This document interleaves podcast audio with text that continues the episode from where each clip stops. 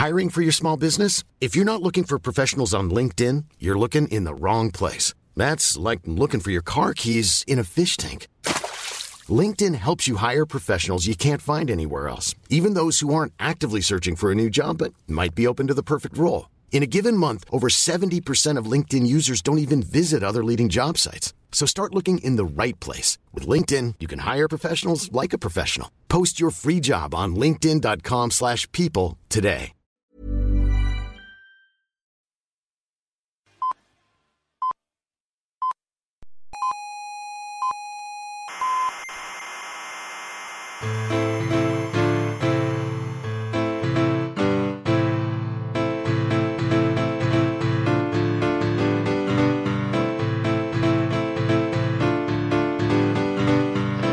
Tardes desde la sala burbuja del Instituto de Astrofísica de Canarias. Hoy es día juliano 2.457.149,125. Los decimales, claro, era cuando escucharon las señales horarias, ahora será un poquito más. Como cada semana, les traemos este programa que plantea una duda filosófico-existencial. Si un podcast se emite en algún oscuro rincón de la Internet donde nadie lo escucha, ¿realmente se ha emitido el podcast? Nosotros preferimos expresar eh, este dilema en términos físicos, que sería decir que estamos aquí enredados en una superposición lineal de autoestados eh, a la espera de ver si alguien llega y nos colapsa la función de onda. Les habla Héctor Socas, en nombre de todo el equipo, y aunque ahora mismo no lo parezca, les aseguro que hemos preparado un programón espectacular. Y si no se lo creen, pues la verdad no me extraña, yo tampoco me lo creería visto lo visto hasta ahora. Pero quédense un ratito y seguro que les merece la pena. Por ejemplo, hoy incorporamos otra novedad, conexiones internacionales. Hoy tendremos en nuestro programa a un importante dirigente científico de Estados Unidos. ¿Que, ¿Cómo lo hemos conseguido? Bueno, pues claro, con trampas y engaños. Eh, lo que hemos hecho es decirle que era una entrevista para Radio Nacional y nos ha dicho que sí. Ah, y hablando de radio, tenemos una noticia estupenda que queremos compartir con ustedes. Y es que eh, Coffee Break se va a empezar a difundir ya no solo por los paquetes IP, sino también por las ondas hercianas, eh, porque algunas de nuestras tertulias van a ser emitidas por Canarias Radio La Autonómica. Aquellos de ustedes que estuvieran escuchando el pasado episodio de Galaxias y Centellas, que seguro que son muchos, eso espero, eh, se habrán enterado pues al mismo tiempo que yo, ahí en, el aire ¿no? de, de, esta, de esta cuestión. Vamos a ir empezando porque hoy tenemos eh, muchos contenidos para nuestra tertulia. Mm, ya saben que aquí nadie nos patrocina, ni nos paga, ni nos dirige, y que las opiniones y comentarios que se vierten representan como mucho la opinión de quien los pronuncia, y muchas veces ni eso tampoco. Hoy estoy muy bien acompañado. ¿eh? Para esta tertulia he querido contar con algunos de los científicos más brillantes del planeta. Lo que pasa es que cuando los llamé me dijeron que así sin cobrar no vienen. Así que nos vamos a conformar con estos que les voy a presentar y que de todas formas están muy por encima del nivel del programa. Eh, delante mío tengo a Manolo Vázquez Aveledo, que es eh, doctor en ciencias físicas y, también investigador del Instituto de Astrofísica de Canarias. Tengo también a Alfred Rosenberg, que es eh, doctor en ciencias físicas y eh, investigador y divulgador del Instituto de Astrofísica de Canarias. Y también eh, la misma presentación para, vale para Naira Rodríguez, eh, que es también investigadora y divulgadora del de IAC. O sea que como verán hoy nos ha quedado un programa bastante local, bastante astrofísico, y, pero vamos, va, va, a estar bien, les va a merecer la pena. Entonces vamos a entrar directamente en materia y en antimateria porque voy con prisa, porque creo que hoy tenemos muchos contenidos muy buenos y mm, vamos a comenzar con los mensajes de los oyentes. En primer lugar, Ariadna, de Tenerife, quiere saber si para hacer el programa utilizamos un guion o si nuestra tertulia es improvisada. Pues Ariadna, hija mía, con la de tonterías que decimos aquí continuamente, si esto fuera preparado, pues entonces ya sí que tendría delito la cosa, ¿no? Mal, mal andaríamos. Eh, no, yo uso para la presentación un guion eh, que sí que está preparado y que se nota mucho porque soy muy mal actor, así que tampoco tiene sentido negarlo. Y luego ya pues simplemente nos metemos en conversación y yo pues me limito a, que no nos desviemos mucho de, de, los temas a tratar, lo cual a veces les confieso que no es, no es fácil. Entonces esa es una de las preguntas.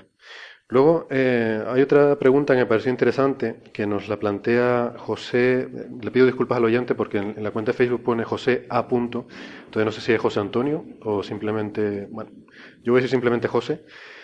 Eh, nos pregunta que por qué pasa el tiempo más despacio cuando somos niños que cuando somos adultos. ¿no? Y es una pregunta que yo confieso que mm, a mí me ha intrigado siempre mucho esta, esta cuestión. Y incluso alguna vez lo he estado, he estado intentando buscar información y la verdad es que no he encontrado ninguna explicación que me resultara del todo satisfactoria. Porque mm, hay explicaciones que se basan en, temas psicológicos, ¿no? De que la percepción que tenemos, bueno, antes que nada, esto es un tema de percepción subjetiva, evidentemente el tiempo pasa igual, pasa a un minuto por minuto. O sea, un reloj mide el tiempo igual cuando somos niños que cuando somos adultos. Es nuestra percepción de ese paso del tiempo. Menos mal, menos mal. es nuestra percepción la que es diferente, ¿no? Y hay explicaciones mm, ya digo, basadas un poco en la psicología del tema, que lo que dicen es que la percepción que tenemos del paso del tiempo se basa en los recuerdos que vamos apilando. Entonces, de niños todo es nuevo, vamos haciendo muchos recuerdos muy rápidamente y entonces parece como que el tiempo pasa muy despacio, que, hay mucho tiempo ahí, ¿no?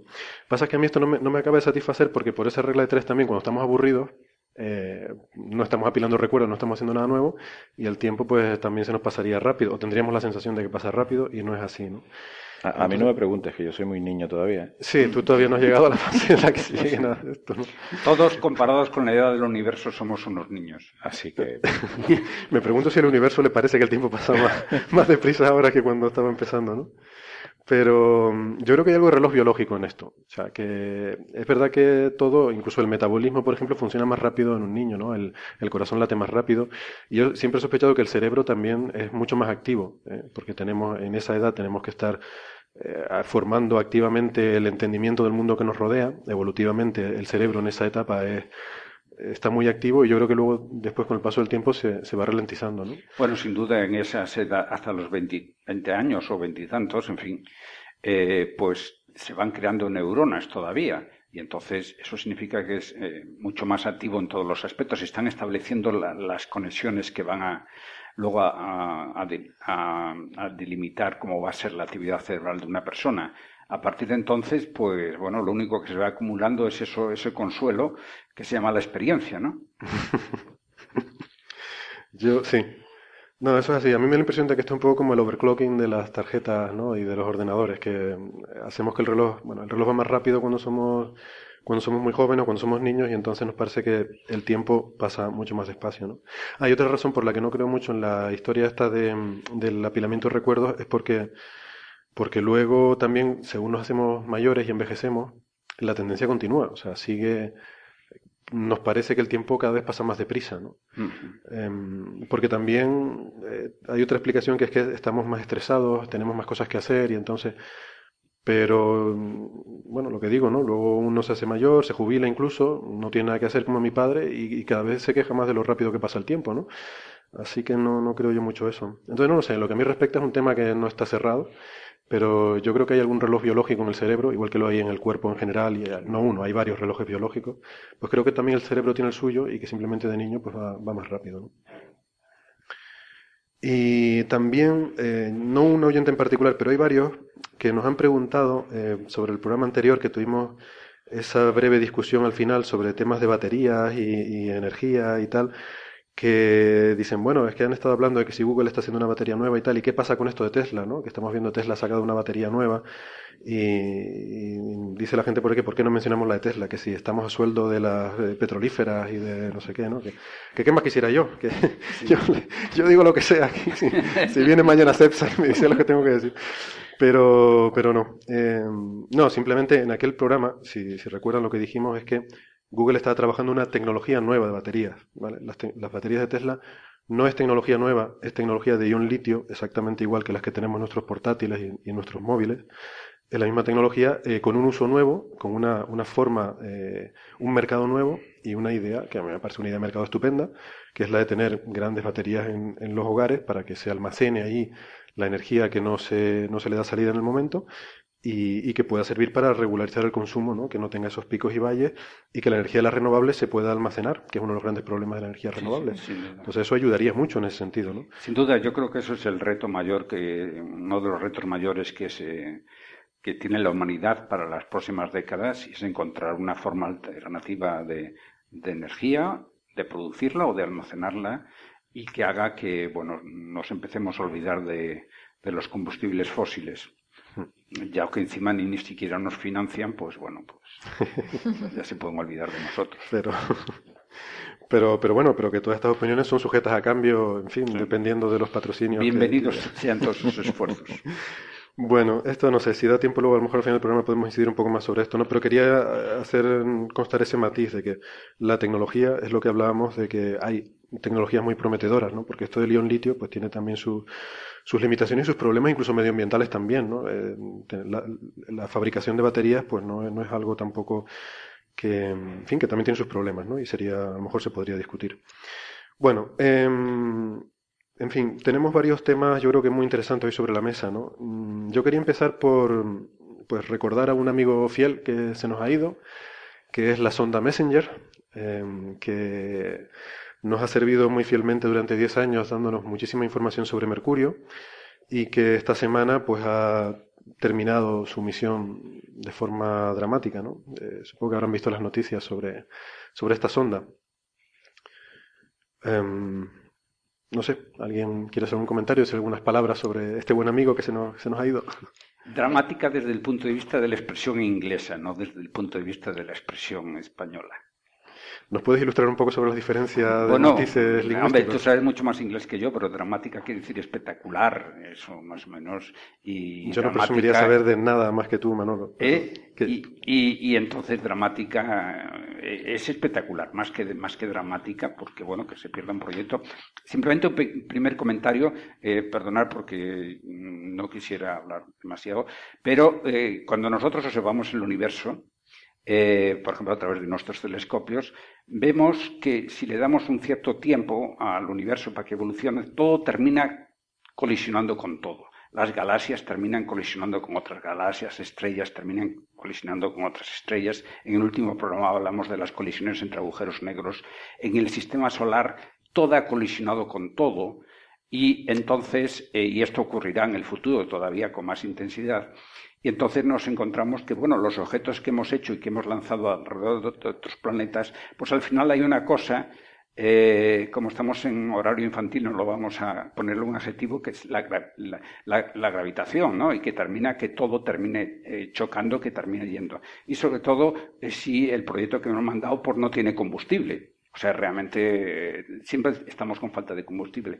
Y la historia del Messenger, pues tiene numerosos antecedentes. Mañana va a caer, va a caer otra nave eh, construida eh, por los humanos, eh, la nave de carga Progress, va a caer sobre el Océano Atlántico. Cuidado que nosotros estamos en el Océano Atlántico, pero bueno, esperemos que, que la hayan programado adecuadamente. Entonces, bueno, luego podríamos comentar algún caso particular. Pero bueno, el Messenger ha cumplido su trabajo y por lo tanto pues bienvenido ahora a, la Wikipedia. Sobradamente, ¿no? Porque por lo que estuve viendo, eh, se esperaba que solo estuviera en órbita un año y ha estado cuatro años mandándonos información y unas imágenes. O sea, conocemos ahora Mercurio, no sé en qué cuántas veces mejor que, antes de lanzarlo, pero ha sido una cantidad de información que tenemos de este planeta es impresionante. Así que descanse en paz y muchas gracias por, por, toda la información y el conocimiento que nos has prestado. Sí. sí, muchas veces la gente no se da cuenta de, todo lo que hemos aprendido en los últimos, las últimas décadas. ¿no? De hecho, somos de las generaciones más afortunadas en cuanto al conocimiento del universo que nos rodea. Eh, ha sido somos los primeros en ver la superficie de otros planetas, los primeros en ver las superficies de cometas, de asteroides en una altísima resolución.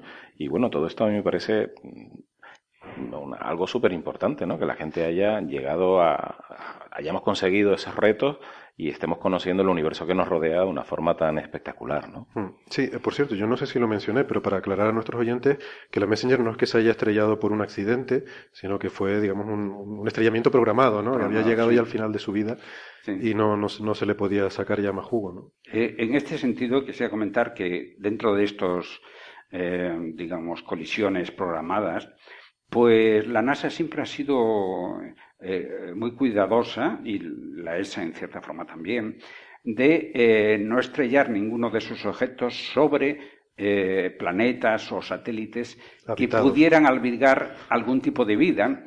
Eh, en ese sentido, por ejemplo, eh, uno de los mm, de las colisiones más espectaculares fue la de la nave Galileo. La nave Galileo estuvo varios años alrededor, en órbita alrededor del planeta Júpiter, e investigando no solo Júpiter, sino sobre sus satélites. Y cuando ya se le acababa el combustible, se terminaba la misión, porque también una misión lleva por detrás eh, todo un equipo que hay que pagarle y que eh, todo un equipo de seguimiento, y eso vale dinero que hay que tener para otros proyectos, pues entonces se decidió que se le iba a, suicidar, digamos, a, a, Galileo. Entonces había algunas dudas de que el destino final hubiese sido una colisión con Europa con Europa, con el satélite Europa eh, de, no, con el, continente. Exactamente, no, o sea, es lo que dicen los chistes americanos. Dice, hay vida inteligente en Europa. Y digo, bueno, pues luego uno se ríe y ya está. Y entonces, pues, eh, al final, como había esa duda, decidieron eh, estrellarla contra Júpiter, pero fue un suicidio que dio unos resultados únicos que fue precisamente hasta que la nave se desintegró totalmente entrando en, la, en las capas superiores de Júpiter y dando unos datos únicos en ese aspecto. O sea que en ese caso fue bueno, un final, un final espectacular desde el punto de vista científico. Y bueno, pues, y, eso pasa continuamente. Recordar, por ejemplo, todos los, los objetos que estaban en órbita alrededor de la Tierra, la famosa, la famosa estación soviética Mir, ¿no? Eh, que la lanzaron sobre el Pacífico y que había eh, un modisto, no sé quién, que dijo que iba a caer sobre París y bueno, todo ese tipo de cosas. Bueno, muchos satélites astronómicos se, destruyeron. Bueno, o sea, eh, la, gravitación acaba teniendo razón siempre. en, terminología espacial se llama el tiempo de vida nominal de la misión, el tiempo de vida que se planea que la misión esté funcionando y es para lo que se pide, el, para lo que se aprueba el presupuesto y para lo que se desarrolla el proyecto. Y una misión que no llega a cumplir ese tiempo de vida nominal, pues se considera que no ha sido exitosa. Lo que pasa es que, claro, muchas veces se lanza el aparatejo al espacio lo que sea y resulta que termina ese periodo de tiempo y aquello sigue funcionando. Entonces hay que plantearse la decisión, ¿qué hacemos ahora? ¿Seguimos manteniendo esto? ¿Seguimos mm, con toda esta infraestructura, todo este personal, todo este coste que lleva asociado también mantener una misión? ¿Vale la pena? Eh, o no, o la terminamos, ¿no? Normalmente en el caso de misiones espaciales la respuesta suele ser que sí, vale la pena seguir porque es tan caro y tan difícil mandar algo al espacio. Y que funcione. Y que funcione, y, claro, toda la información que te pueda aportar es bienvenida porque siempre son cosas nuevas, ¿no? Y fue el caso también del Messenger. Eh, excedió muchísimo su, su misión nominal. Y luego está la otra fase, se llama misión extendida, que es eh, el tiempo de vida extra que tiene la misión más allá de lo que se había programado y durante el que sigue siendo útil, ¿no? Yo, eh, no sé si tienen por ahí los datos de tiempo de vida. Eh, vamos, yo, yo, lo tengo por aquí. Eh, cuatro años, me parece. fueron cuatro años en total, sí, la misión. Mm. Y la nominal era un año. Un año, sí. O sea, que fíjate, de un año que se había presupuestado que yo tenía que estar trabajando y estuvo cuatro años, ¿no? O sea, realmente un empleado ejemplar. Recordar uno de los robots que están dando vueltas sobre sobre Marte, la superficie marciana, que se pensaban que se lanzaron, el, llegaron a Marte, me parece que el 2004, se pensaban que duraban tres años, y hay uno de ellos, uno, el Sprite, ese, el Spirit, Spirit, Spirit. Eh, pues bueno, pues se abrió, como estaba previsto, pero el otro pues sigue dando vueltas por ahí y claro, pues necesita un equipo continuo. Ha habido proyectos como el famoso IUE, que la central de datos está en Madrid, que cuando se pensaba que duraba cuatro o cinco años, duró como veintitantos, y, lo que se le hizo fue desconectarlo. Y hubo gente en Villafranca del Castillo que llevaban toda su vida y que lloraban de una forma desconsolada cuando desconectaron el satélite. O sea, era toda su vida lo que estaba unido a ese satélite. Sí.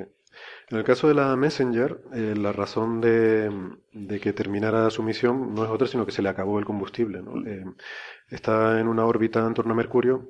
Hay que decir que esta órbita no es estable porque el Sol perturba eh, esta órbita de forma que frecuentemente hay que andar haciendo correcciones. No la puedes poner en una órbita y dejarlo ahí que se quede ahí para toda la vida, sino hay que andar haciendo correcciones y claro, cada corrección necesita combustible. Ya cuando se te acaba, pues lo que hicieron fue en la última corrección, lo pusieron en una órbita que maximizaba el, el tiempo de vida que le quedaba, pero terminaba, estrellándose. Pero que es algo habitual, que se hace con la Estación Espacial Internacional también, continuamente, ¿no? El estarla elevando de Estarla corrigiendo, sí.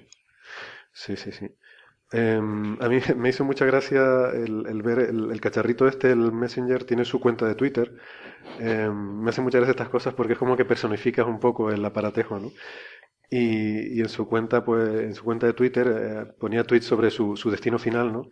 Y esta gente, yo creo que han inventado una palabra, yo no la conocía antes, ¿no? En inglés usan el término litobreaking, que podríamos traducir literalmente como litofrenado, ¿no? Hablaba de que iban a hacer una maniobra de litofrenado. Y esto, bueno, eh, me resulta muy gracioso porque se habla muchas veces en, en, términos de misiones espaciales.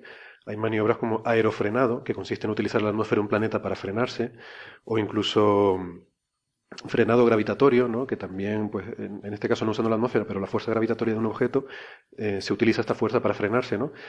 Entonces entiendo que el lito frenado, lito es, eh, tiene la raíz etimológica en el griego que significa piedra, quiere decir frenar contra una roca, ¿no?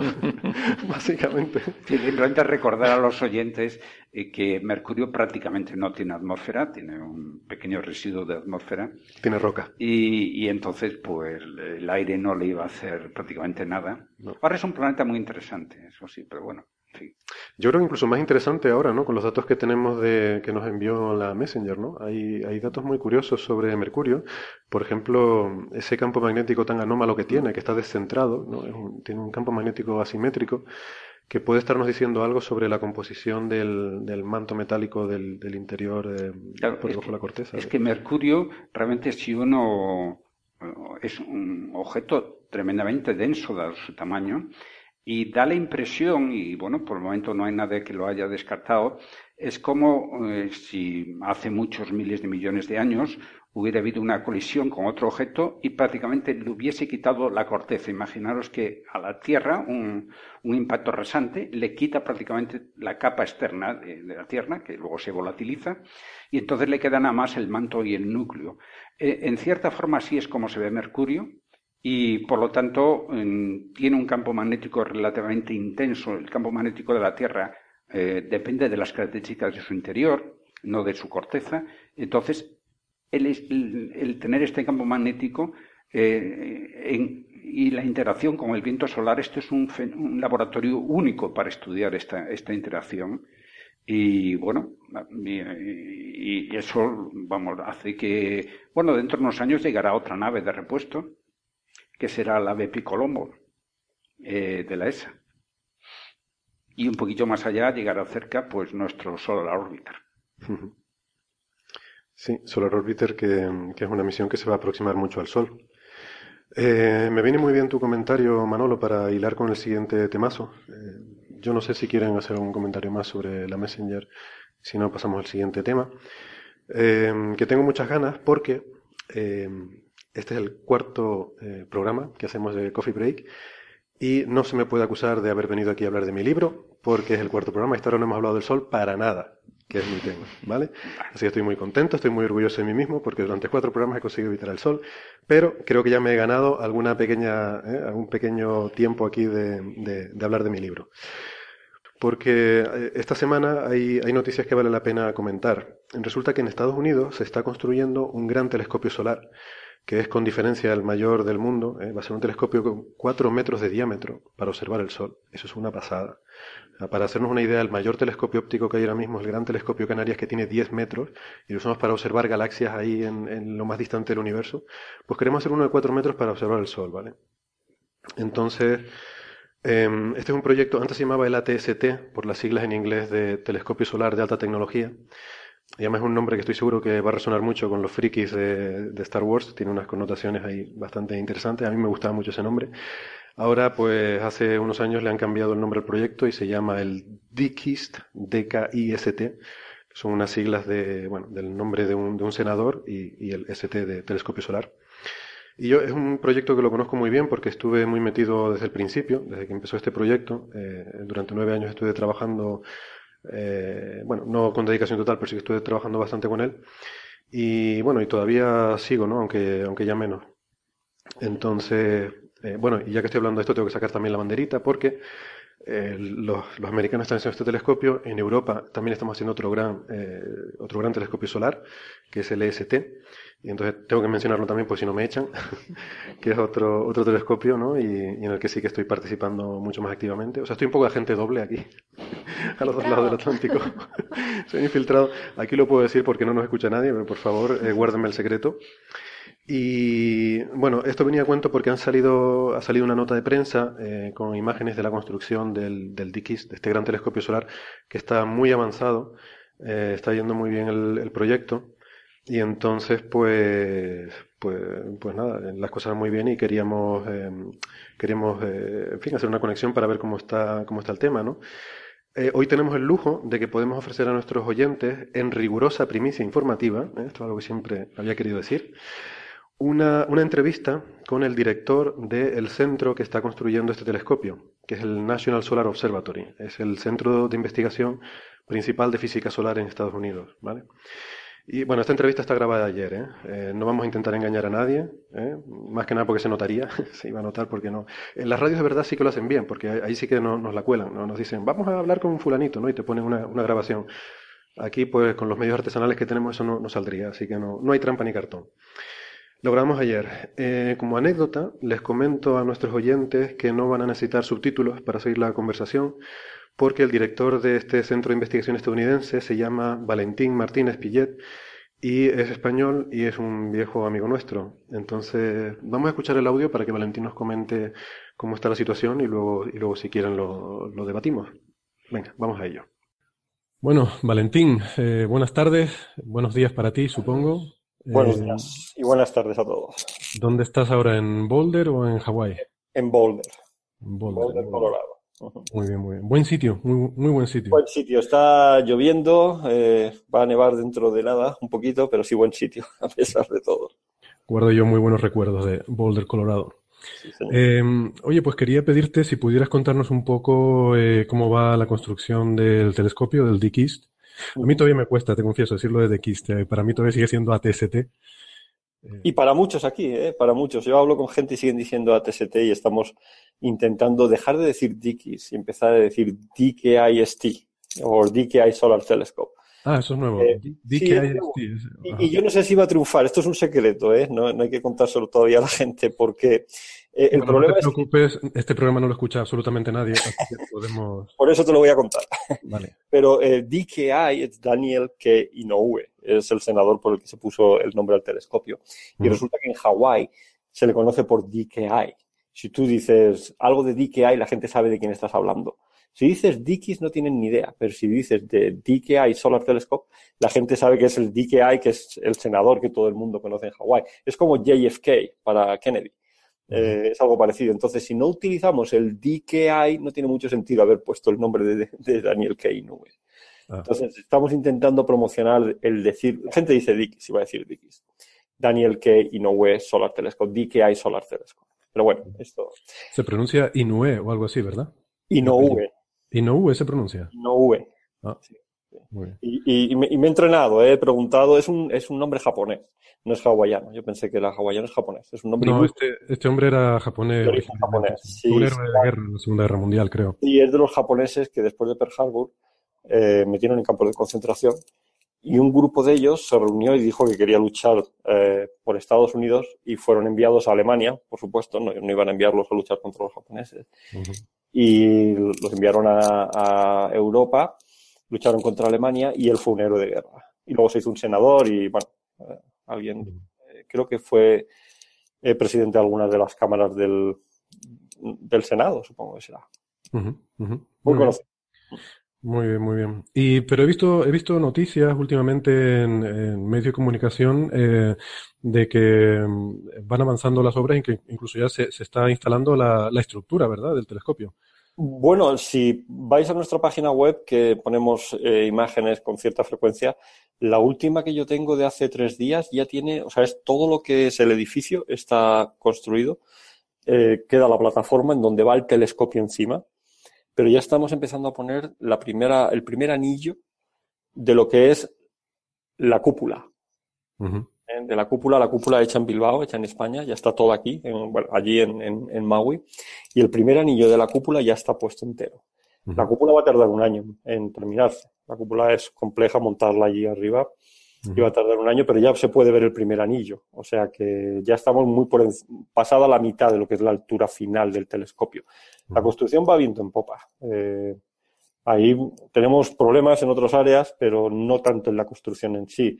Yo también siempre digo que esto es como construir un edificio y como tú bien sabes, los problemas de los astrónomos es cuando empezamos a poner ópticas, ¿no? Cuando empecemos a poner la óptica es cuando vendrán los problemas y los retrasos. O sea, por ahora los retrasos han sido solo porque en Hawái hemos tenido un invierno duro, con mucha nieve, ha nevado con frecuencia en, en, la, en Haleakala, en el pico de, Maui y mucho más en, la Isla Grande. Eh, y se ha retrasado un poquito, o sea, pero ahora es una cuestión de semanas. ¿no? Eh, pero la construcción va viento en popa, sin, financiada eh, en presupuestos y en tiempos. Em, ahora también hemos visto estos días que ha habido noticias sobre bueno, una oposición bastante fuerte de, de, los nativos y los aborígenes hawaianos a la construcción, eh, bueno, en este caso no del Dikis, pero del, del, gran telescopio nocturno de 30 metros, el TMT. Eh, está habiendo problemas serios en ese sentido, ¿no? Y yo me acuerdo que también al principio cuando en los primeros días de lo que en, aquel momento era ATST, pues también hubo problemas con eso, ¿no? Y hubo, eh, hubo negociaciones eh, bastante, bastante intensas y bastante difíciles con la comunidad hawaiana para, bueno, para conseguir que aceptaran eh, finalmente la instalación de este telescopio, ¿verdad? O sea, las cumbres en Hawái son sitios sagrados para los locales, para la gente nativa de, de Hawái, y siempre se ha intentado montar una estructura grande en estas, en estas cumbres, ellos se han, se han opuesto. La verdad es que eh, yo estoy hablando con gente allí en Hawái con cierta frecuencia y te cuentan cosas que se han hecho en el pasado que han sido auténticas burradas. Al lado de Maui hay una isla pequeña que la Fuerza Aérea Americana utilizaba para bombardear. Eh, y estaban ahí en Pearl Harbor, despegaban los aviones y se iban a la isla. Y es una isla que no tenía nada, no vivía nadie, pero que está llena de bombas. Eh, de hecho, ahora mismo es incluso un peligro ir a la isla porque siguen habiendo bombas. Y esa fue la primera reacción que hubo de los locales diciendo qué están haciendo con nuestra tierra, ¿no? Con los nativos hawaianos. Y, y eso se paró. Estoy hablando de los años 60. ¿eh? Pero de alguna manera lo, lo, que está pasando con el TMT, la gente joven está diciendo que ellos están haciendo para sus generaciones lo mismo que la generación que paró esos bombardeos en los años 60. Ellos están repitiendo lo mismo, lo cual es una comparación tremendamente injusta. Con la Fuerza Aérea bombardeando la isla, a construir un telescopio que va a hacer un progreso científico. Yo creo que es una comparación totalmente injusta, pero eh, lo bueno y lo malo de Internet eh, un poco es que cuando estas cosas están en los, medios sociales se propagan como se propagan y estas protestas contra el TMT están teniendo un éxito tremendo y yo creo que por supuesto que es negativo. Eh, contra la construcción del, TMT. Creo que en Twitter hay todo tipo de organizaciones en contra de TMT, en Facebook, y, han conseguido, de hecho, firma, 80.000 firmas 80.000 firmas de ciudadanos americanos oponiéndose a la construcción de TMT en todo el país. 80.000 firmas para estos procesos de, intentar oponerse a algo o favorecer algo son muchas firmas. Es, yo creo que es desafortunado, ¿no? Porque es ciencia lo que estamos intentando hacer aquí, ¿no? Y, no es lo mismo. ¿eh? Cuando se compara con estos bombardeos de la Fuerza Aérea, yo creo que la comparación es ciertamente desafortunada. Y por eso espero que algún día el TMT finalmente pueda, pueda construirse, ¿no? Porque sí, Yo, yo no sé cómo es el caso del TMT, pero vamos, sí, sí que seguí un poco más de cerca el caso de, de Dikist, de ATST, y sí me consta que ahí se hicieron esfuerzos muy importantes eh, para llegar a acuerdos con, con las comunidades y, y, hacer aquello de una forma que fuera lo menos intrusiva posible y que se tuvo sensibilidad con los aspectos culturales, ¿no? Entonces, en este sentido creo que se hicieron bien las cosas. Nosotros tenemos un sacerdote local allí que con cierta frecuencia va y bendice los, eh, los lugares y si los locales quieren ir ahí a hacer alguna ceremonia, les acompaña eh, y, lo tenemos contratado eh, precisamente para, un, de alguna manera honrar todas estas culturas locales, ¿no? Muy bien, Valentín. Pues oye, sé que, en fin, eres un hombre muy ocupado y no te quiero quitar más tiempo. Eh, me alegro sobre todo de, escuchar que la construcción va bien. Eh, ya evidentemente había ido siguiendo las noticias, ¿no? Y, y pues nada, aquí que sepas que estamos todos mandándoles ánimos y esperando que vaya todo lo mejor posible y, en fin, que, que vaya todo saliendo bien. Pues Gracias por, por atender nuestra llamada. a servir, cuando queráis. Venga, hasta luego. Hasta luego. Bien, pues esta, esta ha sido mi primera entrevista. Eh, ahora ya sí que esto es intrusismo profesional total. ¿eh? Estoy a la espera de que en cualquier momento el Colegio Oficial de, de Periodistas me presente una querella por intrusismo profesional. Pero están acostumbrados en estos días, yo creo que entre los blogs y demás. Todo el mundo se mete a periodista. No, no es que, es, que es muy fácil, es un trabajo muy fácil de hacer. Cuidado que mi hijo es periodista, o sea que vamos. También seguro, tengo que defender la profesión. Seguro que de los buenos. Em, bien, pues nada, en fin, buenas noticias sobre The Kist en general, lo que nos comenta Valentín. Es verdad que hasta que no se empieza a poner la óptica, como dice él, pues bueno, eh, las cosas lo esperable es que vayan bien. Pero eh, a mí me interesó mucho el tema de, los problemas sociales, culturales con las comunidades indígenas nativas de Hawái. ¿no? Este es un problema recurrente. Y bueno, por suerte parece que DX lo, lo va llevando bien, pero el TMT eh, está teniendo problemas serios.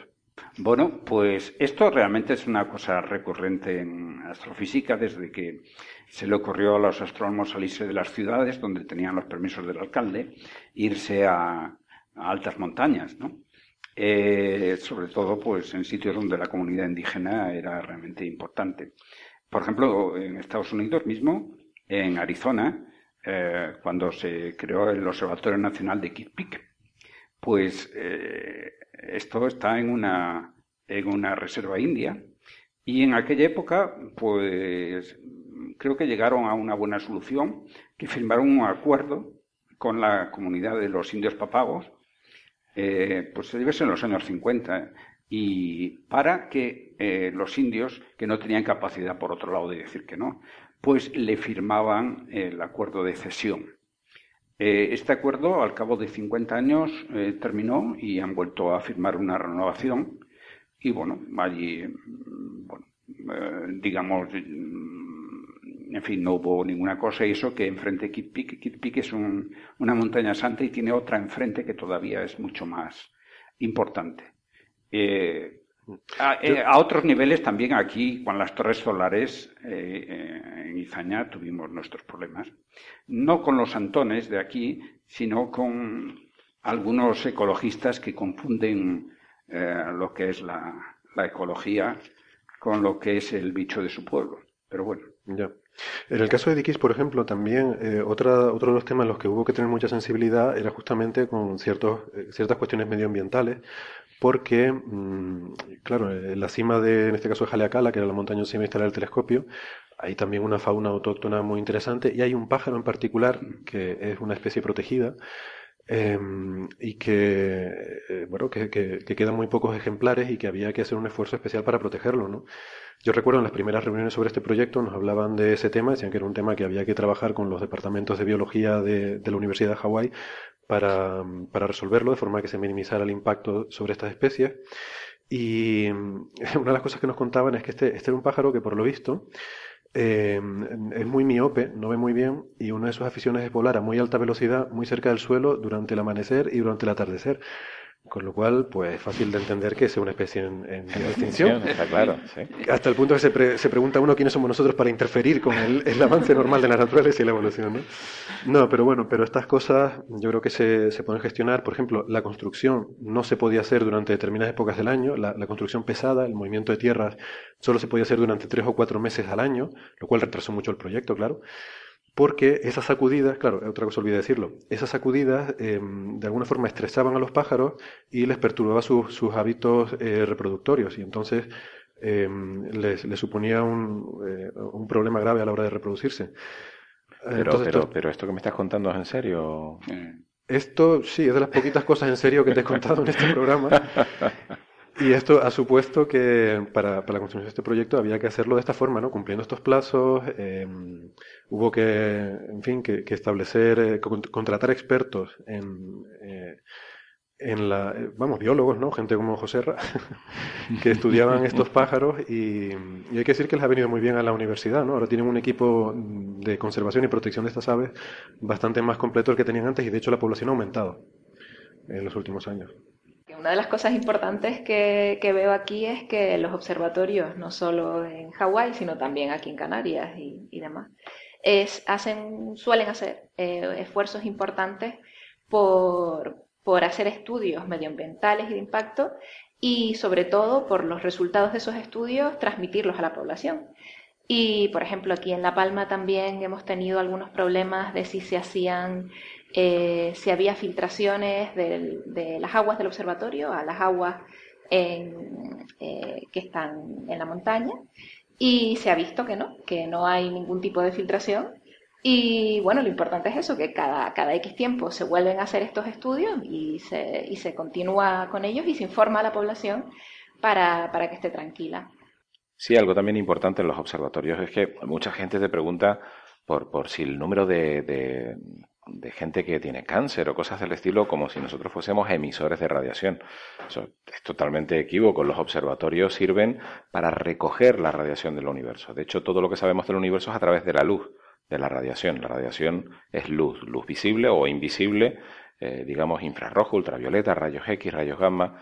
Nosotros, para entender el universo, tenemos que recoger toda la luz posible, pero de ninguna manera lo emitimos. Eh, entonces, no, estamos afectando, la gente no está recibiendo más radiación porque nosotros estemos en el observatorio, ni mucho menos. No solo no emitimos radiación, sino que además eh, otro de los comentarios que a veces se escuchan es que eh, somos como o sea, que captamos más radiación. Como un polo de atracción. Como un polo de atracción, exacto. Y claramente no, la Tierra, a la Tierra llega a todos los puntos por igual la luz del universo, eh, por la noche, claro, cuando no nos llega, cuando no tenemos la luz del sol que nos tapa todo lo demás. Y, lo único que hacemos es recibir esa radiación que llega a todos, a todos los puntos de, de la Tierra, ¿no? Entonces... Cuando más estamos expuestos a radiación cósmica de todo el día y tal, es cuando vamos a la playa y nos ponemos ahí a coger el sol. Y cuando subimos al avión, que ahí tenemos menos atmósfera. Sí, pero mucho más cuando te pones a coger sol. Eh, quisiera hacer un pequeño comentario general. Eh, realmente, mm, eh, sin duda, la, la, radiación, ya sea que estamos hablando de luz o de, o de flujo de partículas con, con altas energías y velocidades, pues eh, se conoce, no es algo fantasmal, sino es algo que se puede medir. Hay eh, detectores capaces de medir cuánta cantidad, cuál es la dosis que recibimos. Y lo primero que podemos decir es que nosotros no vivimos en un planeta estéril a, efectos de radiación, eh, vivimos en un planeta radioactivo. O sea, y una gran fuente de la radiación que recibimos es de nuestro propio planeta. Luego, eh, por supuesto, tenemos una fuente importante de radiación que es el Sol, etcétera, y todo eso lo debemos de tener en cuenta. Eh, a mí me hace, bueno, un comentario hablando de lo que decías del Sol, gente que habla de los peligros de, la radiación debido a todas estas fuentes y luego eh, se pasa cinco horas tomando el Sol en Canarias, donde la mayor parte de la gente no tiene la piel para tomar el Sol y o se pasan sobre todo en los televisores antiguos, horas y horas delante de la televisión. ¿no? Bueno, pues en fin. Cada uno compra los tickets que quiere. sí, las incongruencias del ser humano. Pero son los problemas de tener una población poco educada científicamente, ¿no? Mm. Y nada, pero eso lo vamos a resolver aquí. En esto un par de programas más y lo hemos resuelto. Bueno, entonces, eh, estos días mm, también hemos tenido una noticia que además yo creo que nos podemos colgar la medallita porque viene fundamentalmente de aquí, del Instituto de Astrofísica de Canarias, em, que es el descubrimiento de un, exoplaneta mm, pues bastante interesante, ¿no? O sea, una observación novedosa de un exoplaneta muy grande, mucho más grande que Júpiter, que orbita en, torno a una enana eh, roja y que, y que tenemos eh, por primera vez imagen y espectro de este exoplaneta, ¿verdad? Creo que era algo así la noticia. Sí, es el, es el exoplaneta más cercano a nosotros del que tenemos imagen directa.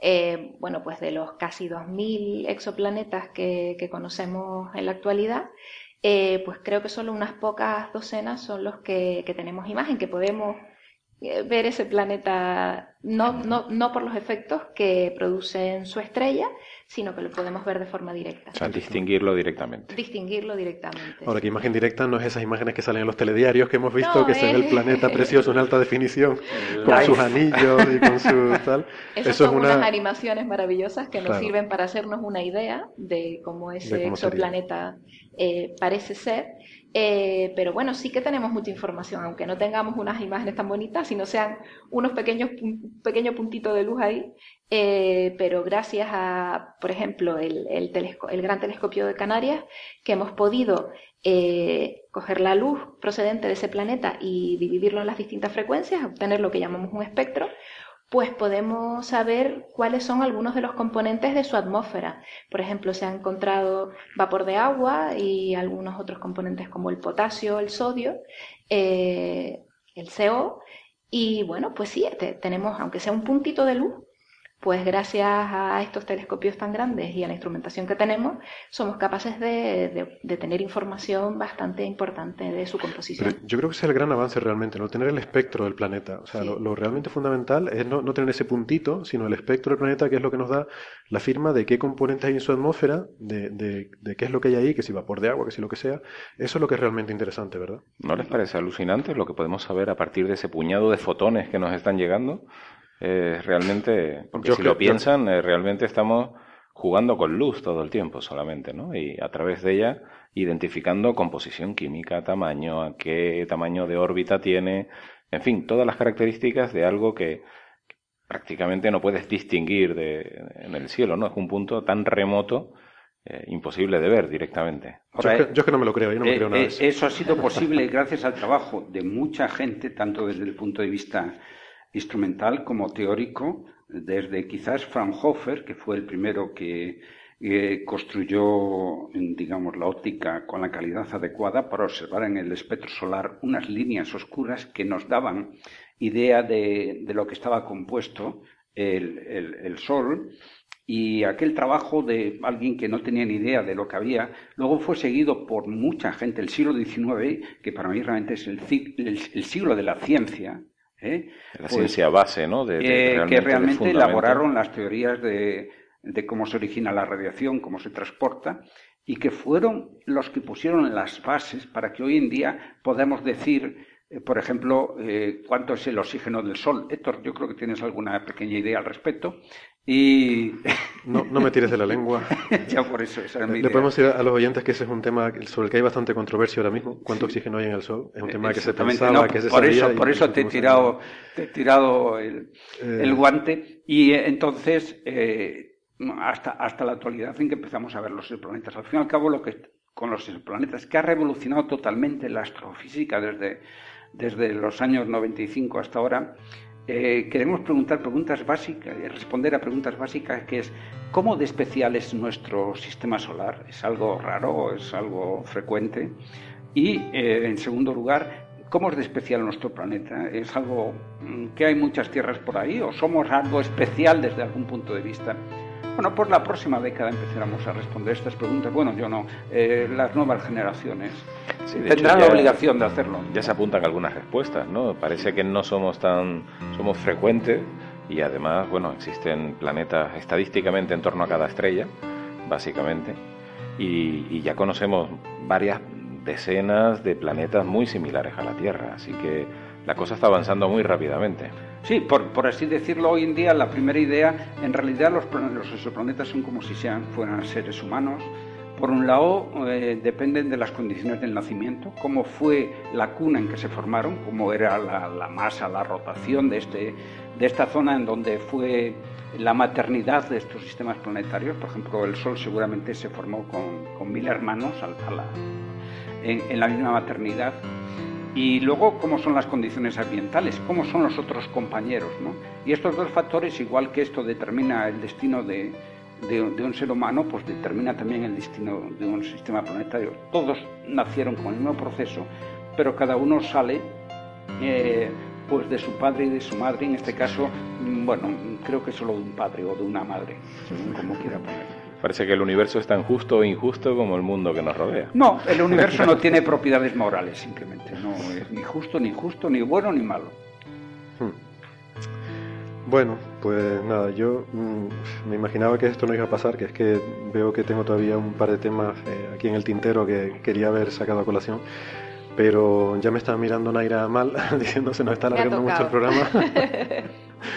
y, se nos está esto alargando mucho, ¿no? Así que nada, los demás los dejamos para el próximo programa porque no nos da tiempo. Em, bueno, muchas gracias a, los contertulios, ha sido un programa muy interesante, me lo he pasado muy bien.